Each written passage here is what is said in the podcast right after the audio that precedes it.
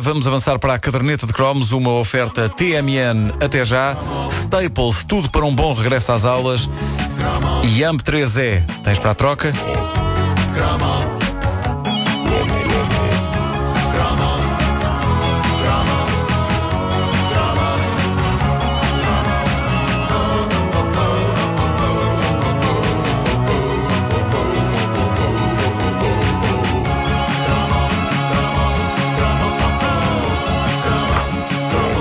Hoje, na caderneta de cromos e a pedido de várias famílias, o jogo do petróleo. Oh, pá, sim. E, sim, e antes sim, que as novas gerações pensem que isto é mais uma daquelas loucuras da época do género atirar pedras uns aos outros ou brincar com canivetes, jogo do petróleo, não me digam que era ver quem é que aguentava beber mais. Não, era um jogo de tabuleiro. Era um jogo de E era tabuleiro. espetacular. Era lindo. Embora Mas eu, era- eu, eu não ponha as mãos no fogo. Eu acho que se fazia tanta coisa esquisita nos anos 80 que admito que possa ter havido gente a beber petróleo naquela altura só para efeitos de divertimento. Mas olha, era, E- e- era coisa e mais repara, de rapaz, não era? Porque eu, até eu, Conforme, era rapaz, conforme. por acaso não me lembro de jogar ao jogo do petróleo. Eu lembro-me do nome, sim, mas Eu nunca aquilo- tive e acho que nunca, nunca tinha, joguei. tinha um encanto especial porque havia, eh, havia muito, muita bonecada muito bem feitinha. As torres Era, de era. prospeção, Era, os, os era. depósitos de gás, os petroleiros, Pois, pois. aquilo- Era- os é- caminhões mas acaba por ser um, um- um conceito estranho eh, para uma criança, eh, porque eram, eh, tava- éramos ali petizes à volta de um tabuleiro e aquilo estimulava-nos a ser magnatas da indústria petrolífera, o que não é um conceito assim. Já não é o jogo da glória, não é? Eh, o, o jogo do petróleo, eh, no fundo, acabava por ser um dos primeiros a que nós nos lançávamos quando deixávamos os clássicos mais infantis e passávamos aos jogos de temática mais adulta, ou seja, os jogos que nos ensinavam preciosas dicas sobre como sermos bestas gananciosas e extorquirmos o máximo de dinheiro, mesmo que fosse dinheiro a fingir, aos nossos amiguinhos. O petróleo Que coisa tão educativa. Sim, eram valores. Uh, o, o petróleo era um jogo da empresa rival da Majora, a Carto. Lembram-se da Carto? A Tinha capa. Carto. Carto com capa. Sim, sim. E era um espetáculo impressionante de jogo, a começar pela tampa da caixa, que era uma tampa sem bonecadas, nem piadolas, e que de facto parecia querer dizer: já não estás no jogo da loja, nem no sobe e desce. Isto também já não. Lembram-se do sobe e desce, aquele com as escadas e com as cobras. Sim, sim, sim, Incrível. sim. Ah, agora que eu revi a tampa da caixa, aquilo chega a ser assustador, porque é uma fotografia de uma central petrolífera gigantesca a perder de vista, com umas letras amarelas desenhadas num padrão tipo chama, formando a palavra petróleo. Uma pessoa ficava na dúvida se aquilo era um jogo, porque visto de fora parecia um dossiê de uma companhia de combustíveis.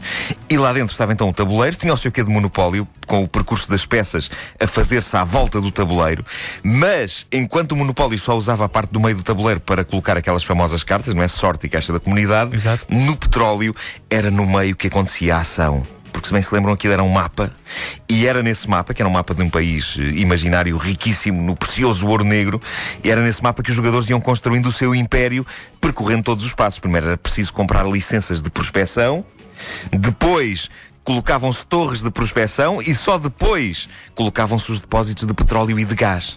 E havia também a possibilidade de comprar petroleiros e caminhões de cisterna e eu não jogo ao petróleo há, há seguramente uns 25 anos, mas eu lembro-me que tudo aquilo era tão extraordinariamente complexo e realista que pouco faltava para uma pessoa sentir nas narinas o cheiro a gasolina. Era, e tinha uma, uma característica que eu adorava, que era, tu, tu escolhias a tua, a tua companhia uh, petrolífera. Sim, sim. E aquilo tinha a Sacor, Era, era os clássicos. a Son, Sonap, ESSO, BP Shell. e Shell. E Móvel. Sim, E móvel, Móvel. sendo que eh, eu acho que a Galp que nós conhecemos hoje nasceu eh, da fusão da Sonap com a Sacor. Acho eu. Pois é. Já não me lembro. Eu acho que sim. eu estou a dizer pois é, mas não sei. Estou a, Sacor. estou a pensar na sigla que podia ter saído daí. Uh, Olha- Sonapor. Isso estás a dizer, está-me a fazer lembrar os remates do Postiga. Estava a passar tudo ao lado. Não, eu lembro-me Tu não do- jogaste eu ao petróleo? do Nunca. jogo, eu lembro-me do, do, do jogo existir, não é? Mas também nunca joguei, nunca, não, não, não, não vi por dentro, como tu dizes, Ah, olha, olha, pecinhas, aquilo- e Era, era um jogo incrivelmente burocrático. Os jogadores tinham de pagar impostos, depois podia haver o azar de, caindo numa casa, o Estado nacionalizar a nossa companhia. Aliás, isso é furo, E...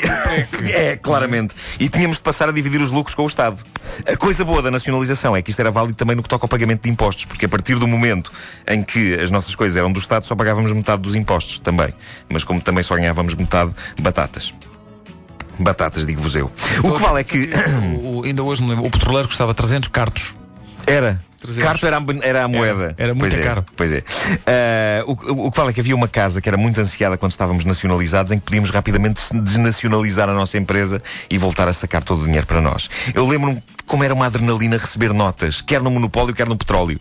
Estes jogos soltaram de facto o capitalista selvagem que havia dentro de nós. Eu chegava a sentir-me culpado de jogar isto ao pé do meu pai, que, como vocês sabem, era militante do PCP.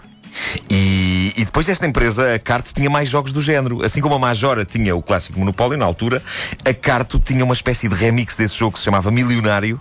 E como se não bastasse o milionário e o petróleo para fazer de nós pequeninas e doces máquinas sedentas de dinheiro, eles ainda lançaram no mercado um outro clássico do tabuleiro da nossa infância, que era o jogo da Bolsa.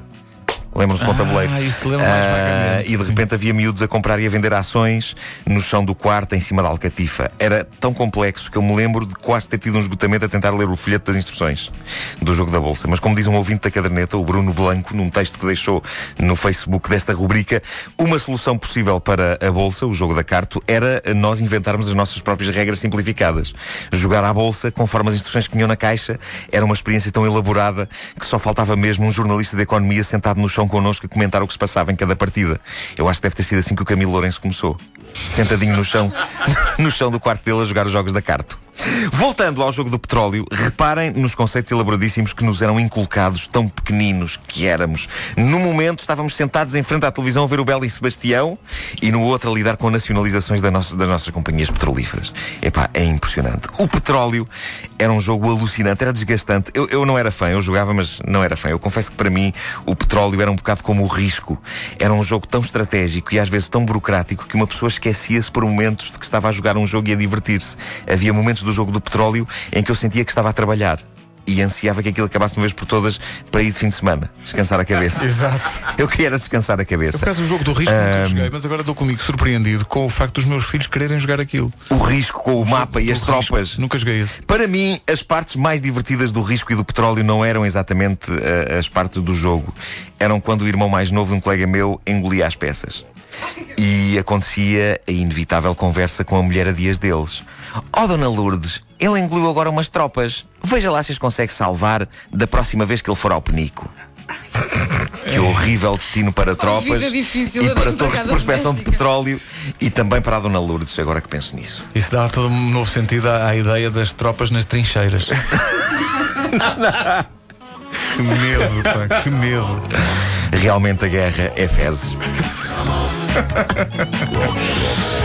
A caderneta de cromos é uma oferta TMN até já, Staples, tudo para um bom regresso às aulas e AMP3E, tens para a troca.